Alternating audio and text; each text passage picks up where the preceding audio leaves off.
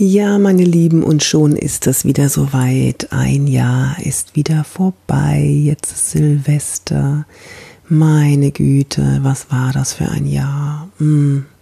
Ja, ich habe meine ganze Arbeit auf digital umgestellt bin aber auch gar nicht so unglücklich darüber, weil ich bin ja vor der Kamera groß geworden. Insofern ist es gar nicht so schlimm für mich gewesen. Für viele andere war es schlimm, weil sie die Körpersprache vermisst haben, weil sie den persönlichen Kontakt vermisst haben. Das wird ja jetzt alles hoffentlich langsam wieder besser. Aber digital wird bleiben. Wir werden uns darauf einstellen müssen oder dürfen, weil es hat ja auch seine Vorteile, ähm, digital wirken zu müssen, vor der Kamera ordentlich auszusehen, kompetent zu wirken, präsent zu wirken und im besten Fall unsere analoge Wirkung, die wir schon analog haben, ins Digitale zu übertragen. Das wäre toll. Ich bringe den Leuten bei, wie sie sich für den Million-Dollar-Deal über äh, digital vorbereiten können, also von der Körpersprache her und vom Auftritt her mich interessiert das nicht, wie jemand mit Kollegen oder Freunden da äh, in meinem Lions Club da da lümmel ich mich auch mal auf in, in den Stuhl rein, in meinen Bürostuhl rein, den ich sonst nicht nehme, sondern ich nehme sonst meinen Hocker, damit ich präsenter wirke. Aber ähm, der Million-Dollar-Deal, der fordert einiges mehr als sich rumzulümmeln und von oben nach unten in die Linse zu schauen und äh, empathielos auf den Monitor zu starren. Nee, da muss man schon ein bisschen mehr machen. Das schule ich, das schule ich auch weiter. Da ähm, sind viele, viele ähm, Aufträge jetzt noch stehen bevor und ich freue mich auch ganz, ganz, ganz besonders auf einige von denen. Ja, es hat sich sehr, sehr viel getan in dem Jahr. Es ähm, war ein, wie sagen die meisten, ein verrücktes Jahr. Mhm. Das war es auch tatsächlich. Es klingt so abgenudelt, weil jeder sagt, oh, das war so ein verrücktes Jahr und so verrückte Zeiten, aber es ist auch so. Es fühlt sich völlig surreal an. Und ich habe ja mal selber Drehbücher geschrieben und im Moment denke ich, ich bin in so einem Drehbuch jetzt mit diesem ganzen Impfchaos.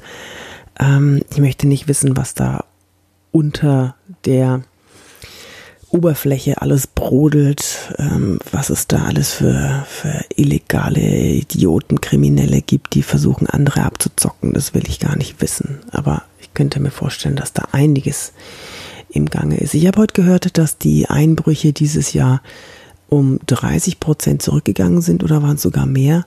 Das ist natürlich toll. Ich hatte ja vor ein paar Jahren einen Einbruch, ähm, ist schon zehn Jahre her hatte ich einen Einbruch und es ist, ist, nicht schön und deswegen freue ich mich natürlich, wenn die Einbrüche zurückgegangen sind. Aber das ist jetzt, ne, das ist so ein, so ein kleiner positiver Effekt, das traut man sich ja schon gar nicht zu sagen. Ich hoffe, dass du ein, dein Jahr einigermaßen gut verbracht hast und dass ich hoffe für uns alle, dass es jetzt wieder besser wird, dass es wieder mehr, dass man sich wieder mehr treffen darf, dass äh, dieses Schei dieses bescheuerte äh, Virus endlich mal, dass dem endlich mal der Gar ausgemacht wird oder es zumindest in Zaum gehalten wird.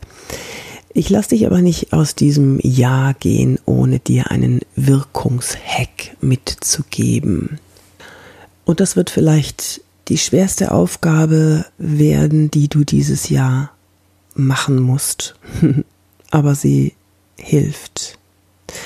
Und sie hilft auch, den Kopf nicht hängen zu lassen und nach vorne zu blicken. Wir können die Vergangenheit ja nicht ändern. Wir können aber versuchen, das herauszupicken, was für uns wertvoll war. Und so habe ich mit meiner Familie an Weihnachten ein, im Zoom-Meeting eine Aufgabe, ich habe ich hab meiner Familie eine Aufgabe gegeben. Jeder musste etwas sagen, für das er dankbar war in den letzten Monaten und da war erstmal Stille. Ja, was fällt einem da schon ein, wofür man dankbar sein kann und dann hat doch nach und nach der ein oder andere hat dann doch angefangen, etwas zu suchen, zu finden, für was er dankbar war. Und wir haben gemerkt, dass die kleinen Dinge durchaus den Wert haben, dankbar dafür sein zu dürfen. Es wäre natürlich zu persönlich zu verraten, für was der ein oder andere dankbar ist. Aber du, du hast ja selber deine kleinen Nuggets in den vergangenen Monaten, für die du dankbar bist und für die du dankbar sein darfst. Ich sag dir, wofür ich dankbar bin. Das gibt vieles dieses Jahr in den vergangenen Monaten. Ich habe gemerkt, wie sehr ich mich auf meine Familie verlassen kann, wenn es drauf ankommt. Ähm, ich habe gemerkt, wie viel Spaß es macht, auch mal aufeinander zu hocken in der Familie. Ich habe das tatsächlich sehr genossen. Ich habe auch gemerkt, dass ich manchmal kochen kann. es blieb, blieb, uns ja nichts anderes übrig und ihr kennt mich ja, ich bin nicht so der große Koch. Ne? Also bei, bei Promi-Dinner damals, ähm, da habe ich Spaghetti mit irgendwas gemacht, wenn mir nichts Besseres eingefallen ist. Eigentlich wollte ich Schnitzel machen, aber dann habe ich Spaghetti mit Salsiccia gemacht und flambiert mit, mit, mit Wodka oder so. Da wurde ich dann, glaube ich, Zweiter. Ja, zweiter Platz wurde ich dann. Also so ganz besonders gut kochen kann ich nicht. Ähm, und das habe ich jetzt gelernt, dass das doch Spaß macht und dass es doch mh, hm, eine Art Meditation oder Entspannung ist, da was zu brutzeln und abzuschmecken. Und ja, dafür bin ich sehr, sehr dankbar. Das hat mir tatsächlich Lebensqualität gegeben. So blöd das jetzt auch klingt. Ich habe mehr Ordnung in mein Leben gebracht, dadurch, dass ich nicht ständig auf Reisen war nicht ständig in irgendwelchen Hotels oder Flugzeug oder Bahn oder Autobahnen war. Ich hatte endlich Zeit, mal meine Sachen zu sortieren und hier zu Hause, auch in meinem Büro, das im, bei mir im Haus ist, auch mehr Ordnung zu halten, aber auch außerhalb des Büros im Haus mehr Ordnung zu halten. Und auch da bin ich dankbar, dass die Familie mitgezogen hat und alle mitmachen.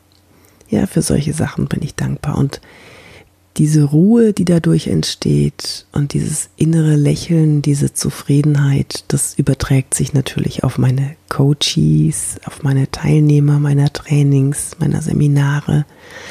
Und ähm, das wiederum gibt mir dann ein gutes Gefühl, wenn meine Teilnehmer glücklich sind. Ich wünsche dir von ganzem Herzen ein gesundes und viel, viel besseres 2021, das in wenigen Stunden beginnt. Und ähm, ja, ich lasse jetzt diesen ganzen Quatsch mit, mit bewerte meinen Podcast mit fünf Sternen oder besuch mich auf LinkedIn oder Xing ähm, oder schau dir meine YouTube-Videos an. Das lasse ich jetzt alles. Wenn du mir eine Nachricht schreiben möchtest, du findest mich schon. Du weißt ja, office at Mach's gut und bis zum nächsten Jahr. Deine Yvonne de Park.